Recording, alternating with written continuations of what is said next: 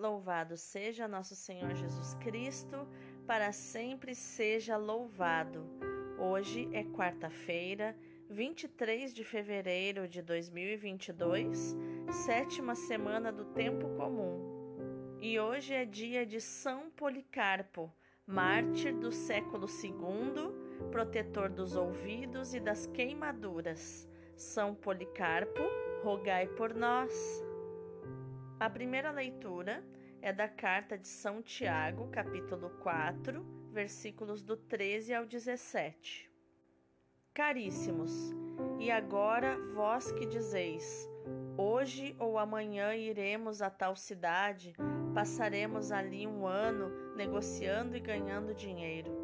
No entanto, não sabeis nem mesmo o que será da vossa vida amanhã.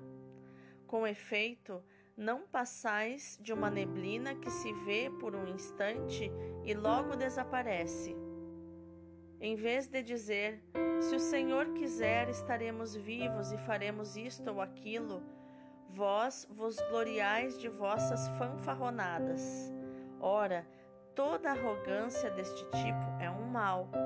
Assim, aquele que sabe fazer o bem e não o faz, incorre em pecado. Palavra do Senhor, graças a Deus. O salmo de hoje é o 48.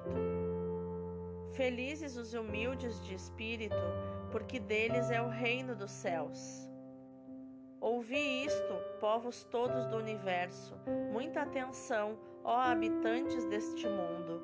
Poderosos e humildes, escutai-me, ricos e pobres, todos juntos, sede atentos. Por que temer os dias maus e infelizes, quando a malícia dos perversos me circunda? Por que temer os que confiam nas riquezas e se gloriam na abundância de seus bens? Ninguém se livra de sua morte por dinheiro, nem a Deus pode pagar o seu resgate. A isenção da própria morte não tem preço, não há riqueza que a possa adquirir nem dar ao homem uma vida sem limites e garantir-lhe uma existência imortal. Morrem os sábios e os ricos igualmente, morrem os loucos e também os insensatos, e deixam tudo o que possuem aos estranhos. Felizes os humildes de espírito, porque deles é o reino dos céus. O evangelho de hoje é Marcos, capítulo 9, versículos do 38 ao 40. Naquele tempo, João disse a Jesus: Mestre, vimos um homem expulsar demônios em teu nome, mas nós o proibimos porque ele não nos segue. Jesus disse: Não o proibais, pois ninguém faz milagres em meu nome para depois falar mal de mim. Quem não é contra nós é a nosso favor. Palavra da salvação, glória a vós, Senhor. Hoje tem muitos ensinamentos né, de inteligência emocional e também de inteligência espiritual nos textos de hoje. Vamos?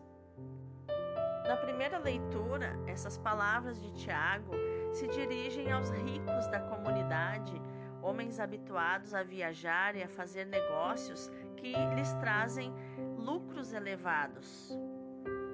Ávidos por dinheiro e por poder, julgam controlar o futuro. A sua presunção os torna semelhantes ao fumo. Tão depressa sobem como descem e se desfazem, porque são pessoas inconsistentes o apóstolo sublinha a importância de voltar os olhos e os pensamentos para o Senhor. Só assim poderemos tomar decisões sábias, mesmo no que se refere ao nosso dia a dia. A muito famosa expressão se Deus quiser, diz o nosso povo cristão, né? Quando se refere ao futuro. Parece que os cristãos aos quais se dirigia Tiago não usavam esse modo de falar e programando o futuro, como se tudo dependesse unicamente deles, apenas projetavam o que convinha aos seus interesses. Para eles, enriquecer era uma vaidade, um modo de se afirmarem sobre os outros, uma tentativa de obter direitos e privilégios. O seu pecado consistia em que, conhecendo o bem, faziam o mal. Já no Evangelho, ao terminarmos a leitura do capítulo 9 de Marcos, podemos fazer um pequeno resumo de alguns temas. A fé dos discípulos é frágil, não é suficiente para expulsar demônios. Os próprios discípulos têm a mania das grandezas, orgulhando-se diante daqueles que não pertencem ao grupo dos discípulos. Parece que só eles têm capacidade para realizar ações correspondentes aos ensinamentos de Jesus. Mas o Mestre mostra que a sua missão e os seus ensinamentos não podem ser encerrados atrás de portas ou muros. O Espírito Santo sopra onde quer. Fazer prodígios em nome de Jesus é atuar com liberdade, acolhendo o amor e em total dependência de Deus, que não exclui ninguém. Os discípulos não podem pretender um monopólio absoluto sobre Jesus como se eles fossem donos de Jesus. A igreja deve estar aberta àquelas pessoas que não pertencem a ela expressamente, mas demonstram simpatia e benevolência em relação a ela. As exortações finais apresentam exatamente alguns princípios para a boa convivência em comunidade.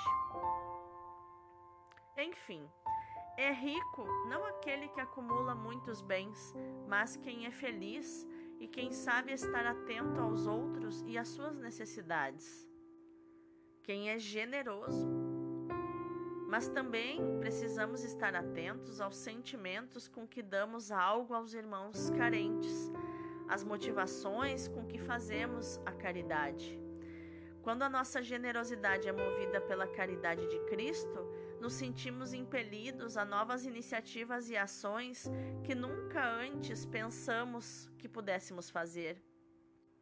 E pode acontecer que também nos admiremos de ver outras pessoas capazes de gestos de amor ainda maiores que os nossos. Eu não sei se eu comentei aqui já com você que eu faço parte da Escola de Evangelização Santo André, né, que inclusive temos uma unidade da escola dentro da comunidade de louvor e adoração Emanuel, né? É a nossa escola de formação bíblica. E eu faço parte da escola de evangelização há em torno de 25 anos. E o lema da escola é exatamente esse. É como André, por isso que é Santo André, né? Buscar Pedros, porque André era irmão de Pedro e apresentou Pedro para Jesus, e Pedro se tornou o líder da igreja, o Papa, né? O primeiro Papa. O nosso lema é buscar Pedros e apresentá-los a Jesus, para que amem Jesus mais do que nós, sirvam Jesus mais do que nós e anunciem o reino de Deus melhor do que nós. Então é buscar pessoas melhores que nós, ou no mínimo iguais a nós. Então, é, essa é a essência, né? A gente também saber admirar admirar as ações do outro, né, que faz a caridade, que faz melhor do que nós, né, e que possamos é, que a nossa vaidade não atrapalhe a nossa convivência. Podemos existir juntos no mesmo propósito, coabitando e agindo é, juntos na mesma missão. Né? Não precisamos ser o centro das atenções. O centro das atenções deve ser Jesus. E aí que nasce o verdadeiro sentido de comunidade, de encontro entre pessoas que, reunidas no amor de oblação, né, de oferta a Deus, tem como dinamismo vital o Espírito Santo, que assim realiza a sua missão. Onde dois ou três estiverem reunidos em meu nome, eu estou ali no meio deles, diz Mateus 18, no versículo 29. O mesmo Espírito pode atuar por meio de pessoas que não pertencem à comunidade, ao nosso grupo.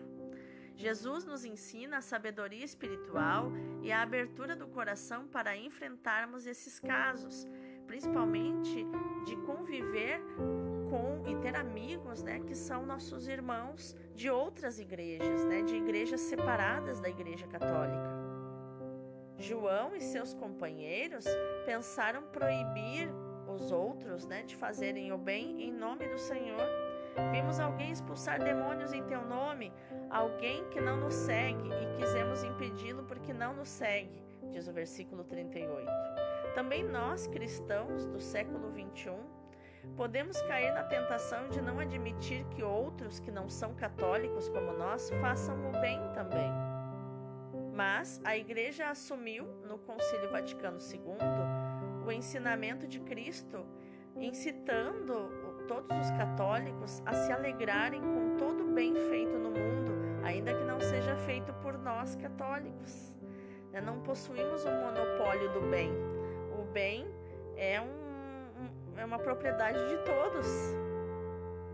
Não é fácil admitir que pessoas que não estão de acordo conosco possam fazer o bem, mas Deus quer que reconheçamos nos alegremos com isso porque não há ninguém que faça um milagre em meu nome e vá logo dizer mal de mim, disse Jesus, em Mateus 9,39. Uma boa ação leva a outra boa ação. Como dizia o profeta Gentileza, gentileza gera gentileza. Gentileza gera gentileza. E olha que o profeta Gentileza nem era cristão, e eu estou citando ele aqui, para provocar você. Por isso, não critiquemos as boas ações, ainda que não estejamos de acordo com quem as pratica. Precisamos aprender a descobrir os sinais da presença de Deus, também em homens que não são dos nossos. Pode até acontecer que os que nos parecem mais afastados sejam os mais próximos do Senhor. Assim aconteceu na vida de Jesus. Nicodemos e os judeus de Jerusalém são entusiastas dos sinais que Jesus realiza, acreditam nele, reconhecem Jesus como enviado de Deus, mas não chegam à fé perfeita. E Jesus não se fia neles porque sabe o que há no coração do ser humano. É, nós vemos isso em João 2, do 23 ao 25, em João 3, do 1 ao 10. Pelo contrário, chegam à fé os desprezados, os cismáticos samaritanos. Eles dizem: Este é, na verdade, o Salvador do mundo. Isso está em João 4,42. E mais ainda, o pagão funcionário real que acredita na palavra de Jesus, né? ele crê na palavra de Jesus. Vai, o teu filho está salvo. Aquele homem acreditou na palavra de Jesus e pôs-se a caminho, nos de João 4. 4,50. O seu filho estava verdadeiramente curado. Acreditou ele e toda a sua família, diz João 4,53. Inclusive, falando em Nicodemos, que não chegou à fé perfeita, o túmulo onde Jesus foi sepultado foi providenciado por Nicodemos e José de Arimateia, né, que tinham é, conheciam pessoas de posses ou o túmulo era deles mesmos, para ver que a obra de Deus também é realizada através de pessoas que não são dos nossos, entre aspas, né? Que com essa reflexão de hoje, que ela nos sirva para vigiar os nossos impulsos, os nossos preconceitos, para que possamos contentar nosso Senhor, alegrar o seu coração, para nos lembrarmos dele, que é nosso amigo, para servirmos a ele fiel e delicadamente. Que vigiemos para salvarmos a nossa alma, a qual nosso Senhor tanto quer. Vigiemos se amamos nosso Senhor para conservarmos a sua presença na nossa alma e a nossa união com seu divino coração. A sua graça, a sua amizade não são o mais precioso dos tesouros? Não é estranho que os homens sejam tão zelosos e tão vigilantes pelos seus interesses temporais, cadeando as suas casas, colocando grades, colocando alarmes nos carros, blindando seus carros, morando em condomínios, para satisfazerem a sua avareza ou a sua ambição e que sejam tão pouco vigilantes para adquirirem e para conservarem o mais precioso dos tesouros, a graça, a amizade de nosso Senhor, a sua presença na sua alma. Precisamos vigiar porque estamos envolvidos em perigos perigos do lado do demônio, perigos do lado das criaturas, perigo do, do lado das nossas paixões, dos nossos impulsos emocionais.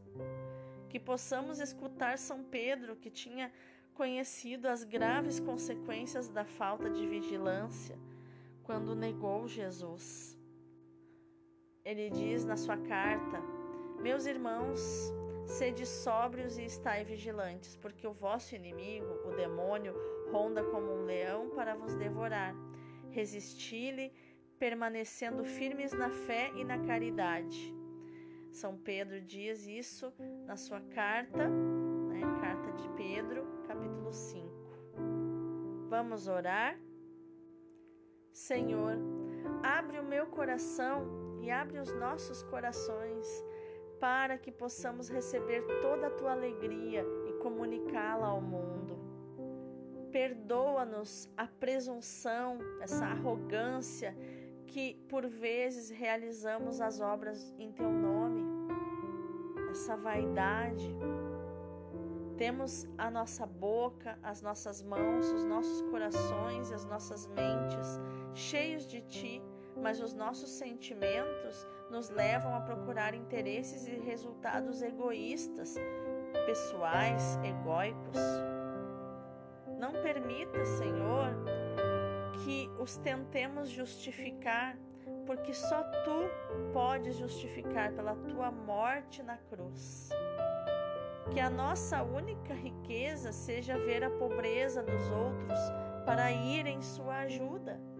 E que a nossa pobreza seja e que a nossa pobreza seja soterrada pela riqueza que os outros têm para nos dar. Amém. Que no dia de hoje, meu irmão, minha irmã, você possa meditar e proclamar esta palavra de Tiago 4,17 que diz: Quem sabe praticar o bem e não o faz, comete pecado. Deus abençoe o teu dia.